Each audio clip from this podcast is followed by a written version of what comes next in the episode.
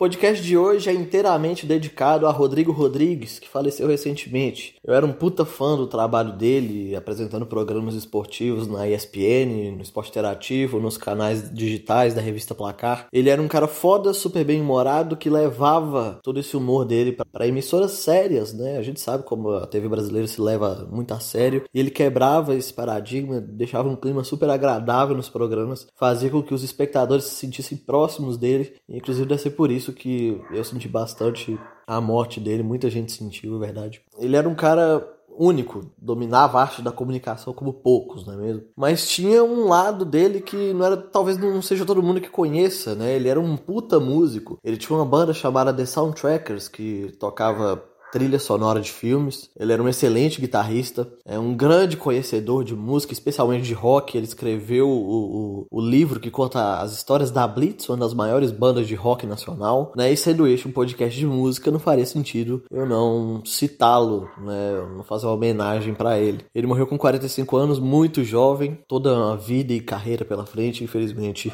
isso acabou. Toda força aí aos familiares, amigos, colegas de trabalho. É, que descansem em paz. É isso. Vamos começar o podcast.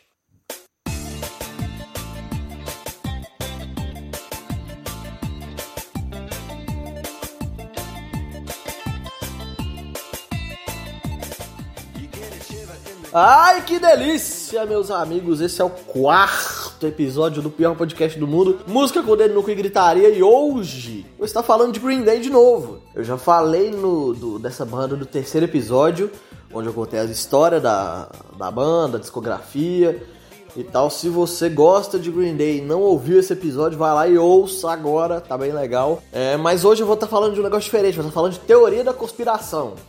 É, geralmente eu não curto muito, porque na maioria das vezes teoria da conspiração é coisa de gente otária que não tem o que fazer. É, mas essa é interessante, porque tem alguns pontos que fazem sentido, outros nem tanto, né? Então a gente vai destrinchar ela aqui hoje, vai expor aqui. A teoria é a seguinte, antes que eu me esqueça de falar. É a teoria de que o Green Day estaria nostrolandinho com o novo álbum deles, foi lançado em fevereiro desse ano, Father of All Motherfuckers. E por que as pessoas estão achando isso? Porque é um álbum esquisito pra caralho do começo ao fim. Nesse episódio você vai entender por quê. Recadinhos básicos aqui, você já conhece. Me siga no Twitter, se você não me segue, Victismo. Eu posto atrocidades durante o dia lá e posto os episódios lá também. Me siga lá pra você tá sabendo. É, e siga esse podcast na plataforma que você está escutando, seja Spotify, Deezer, Spreaker, Google Podcast, não sei. Mas siga, é importante para você estar tá sabendo quando sai episódios novos. Eu vou tentar gravar mais, ainda não sei se semanalmente, mensalmente, mas é... eu vou gravar mais, tá? Prometo. E é isso, vamos falar de Green Day.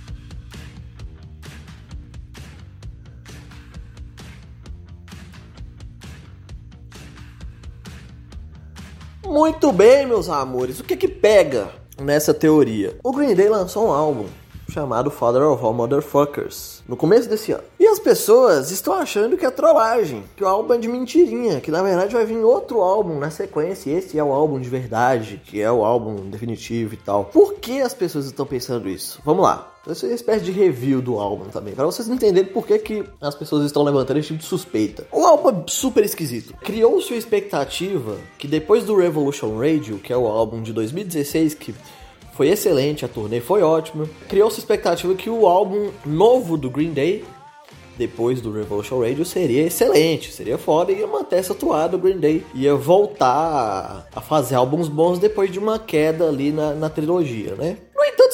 Aconteceu. É um álbum super estranho, desde a capa até as letras, sabe? A capa é chupinhada do American Idiot. Se você tiver aí, né, como olhar isso, tá lá o braço lá segurando a, a, a granada em forma de coração, completamente chupinhado do American Idiot. Isso demora, demonstra uma falta de, de, de criatividade, né? As letras também, tem músicas que tem probleminhas nas letras. Tipo, tem uma música desse álbum, chama I Was a Teenage Teenager, tem um trecho muito específico lá que fala que escola é para perdedores. Só que o Billy Joe Armstrong, ele tem 48 anos de idade e pega meio mal quando você tem essa idade, você ficar cantando que escola é para perdedores, porra. É, porra, não estamos em 94 mais sabe? Vamos, vamos evoluir as letras e tal. Fora que, assim, o Billy Joe, ele parece que aprendeu a usar um, efeito de voz e ficou usando em quase todas as músicas, o que torna bem repetitivo e meio chato. Apesar de não ser necessariamente uma novidade, ele sempre usou esse efeito nas guitarras, na voz, em, em outros álbuns, mas desse álbum fica bem maçante e não fica legal. Outro ponto, a duração desse álbum, 26 minutos, velho. Menos de meia hora. Você ouve esse álbum numa cagada. Eu que demoro muito tempo no vaso, eu caguei ali, limpei a bunda, ouvi o álbum, tranquilão. Não, eu não, não acho que o Green Day tem que lançar todo ano um American Idiot, um, 21st Century Breakdown de músicas de 9 minutos, super complexo e tal, mas porra, 26 minutos, velho, aí é foda, entendeu? E todos esses problemas geraram essa suspeita é, de que o Green Day estaria trolando, que esse álbum é sacanagem, que o Green Day tá em final de contrato com a gravadora, tá botando de sacanagem. Concordo com isso? Não. Por quê? Gente, lançar álbum não é fácil. Você não escreve umas musiquinhas, grava e, e, lança. Não é assim, porra. Tem muito dinheiro envolvido, tem esforço criativo envolvido, entendeu? Tem um clipe lá desse álbum, que é da música Meet Me on the Roof Tonight, tem um ator do Stranger Things lá, caralho.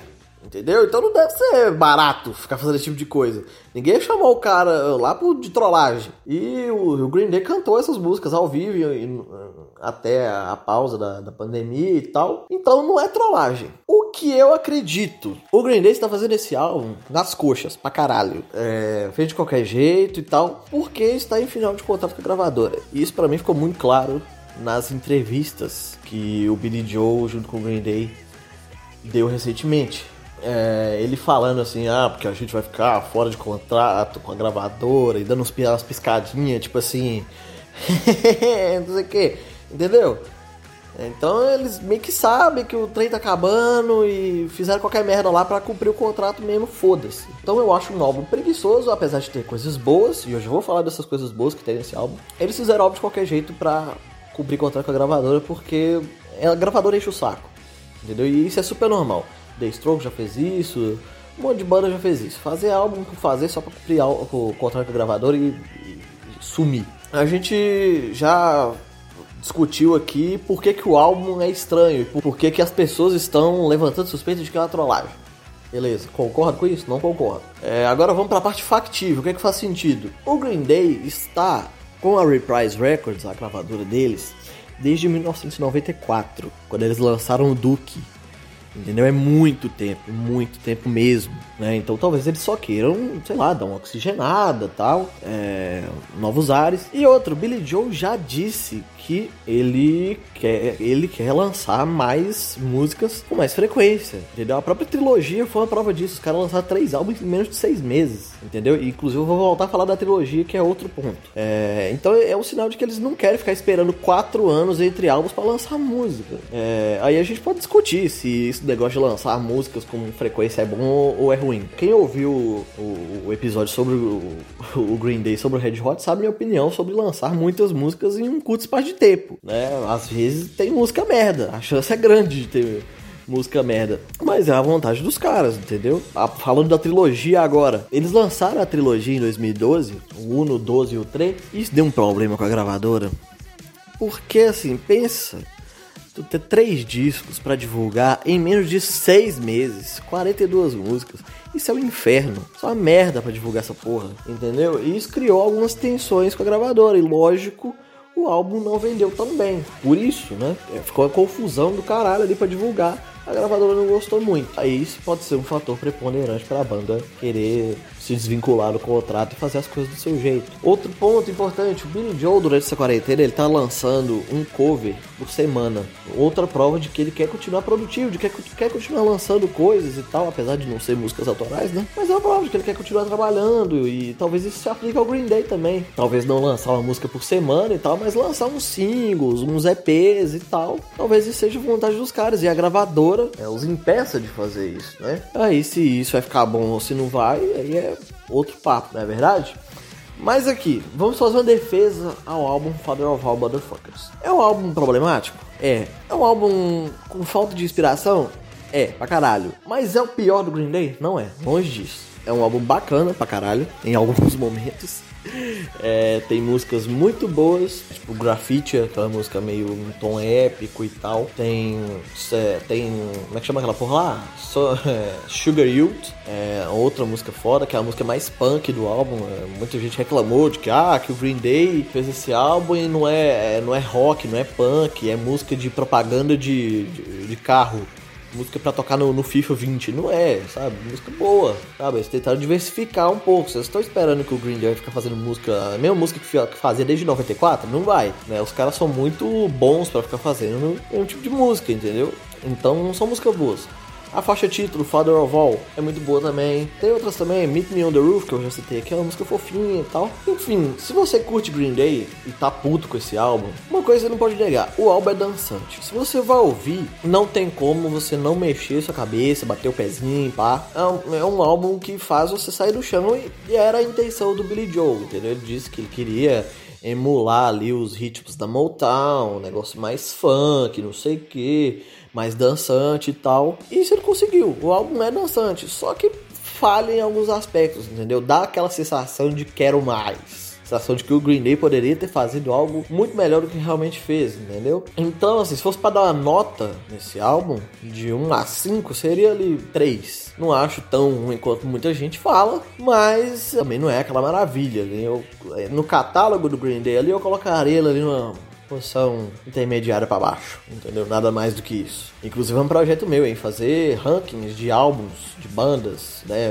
do pior pro melhor e tal. Em breve estarei fazendo isso. É, o que o que não faz sentido nessa teoria é o negócio assim. Durante alguns meses do ano passado, correram a boca miúda uns vídeos de, de possíveis é, gravações em um estúdio que essas pessoas poderiam ser os caras do Green Day e tal. E, e, e nesses vídeos tinham um uma pilha de discos com a, uma capa com os integrantes da banda e tal, e aí falaram, meu Deus, é o, o álbum, é o tal álbum real, tal, o Father of All é trollagem, não sei o que, confirmando essa teoria, mas no final era trollagem de outra banda pequena, canadense, chamada Panic Os caras fizeram uma trollagem bem feita, inclusive, né, criaram nome pro álbum, criaram capa, fizeram esses vídeos, é loucura. Mas outra coisa, no contraponto a essa, é, essa trollagem aí, tem um negócio, tem uma contazinha no Instagram chamada Songs for Assholes. Traduzindo, músicas para pau no cus. Que é um negócio estranho, porque essa conta é privada. E só apenas um número ali limitado de pessoas podem seguir é, essa conta. E os três integrantes do Green Day, o Billy Joe, Mike Dirt e o Trey Cool, seguem essa conta. E a, e a conta se chama Songs for Assholes. E o que estaria escondendo essa conta? Ninguém sabe. Eu tentei seguir, eles não deixaram. A bio da conta de, é, dizem, traduzindo para português, é, diz assim: se você está é, batendo aqui, você não pertence aqui. Tipo assim, se você está tentando seguir a gente, isso aqui não é para você, não. Isso aqui é só para quem é para seguir, entendeu? Então tem um negócio aí e tal, mas assim, mesmo se for um álbum novo e não sei o que, não é trollagem, tá? O álbum existe, o álbum foi lançado, o álbum está sendo levado a sério, só que eu acho que o Green Day não fez com aquela vontade assim que colocou em outros discos. É, mas é isso, é só uma banda que chegou num certo um certo ápice ali e que quer explorar coisas novas e conseguiu explorar nesse álbum. Novos ritmos, novas melodias e tal. Em alguns momentos ficou muito bom, em outros não ficou, entendeu? É, eu não duvido que surja um álbum novo do Green Day é, no ano que vem e tal. O próprio Billy Joe já falou isso em entrevista do ano passado para uma rádio americana. Ele disse que talvez lançaria um outro álbum ainda esse ano, mas com a pausa da pandemia isso deve ter mudado os planos dele e tal. É, eu acredito que talvez ano que vem surja um álbum do Green Day aí e tal. Ele, como eu já disse, ele quer lançar mais músicas, mas não é trollagem não. É só uma banda que talvez esteja cansada da, da mesma gravadora por tanto tempo e queira mudar de áreas, queira ser independente, queira fazer as coisas do seu jeito, né? Afinal, eles podem, eles são Green Day, eles são super talentosos.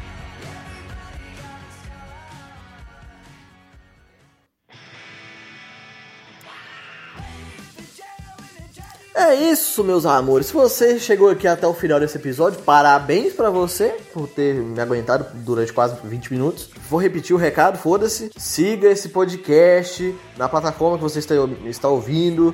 Siga o, o meu Twitter, Victismo, certo? Compartilhe esse ou os outros episódios que eu lancei com algum amigo que você acha que vai gostar, que vai se identificar com o que eu tô falando, né? Me ajude aqui, eu tô tentando gravar com mais frequência, tô voltando aos pouquinhos. Me ajude, beleza? É isso, um abraço, até a próxima, não sei quando, enfim, beijo na alma de todo mundo.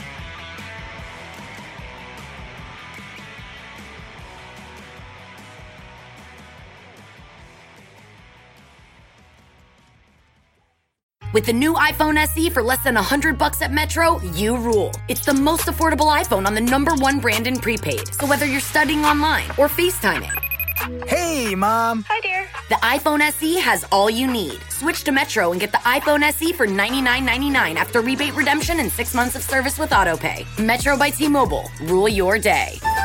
Limit one per account slash household. Requires port and ID validation. Not valid for numbers currently on the T Mobile network or active on Metro in past 90 days. Restrictions apply. See store for details.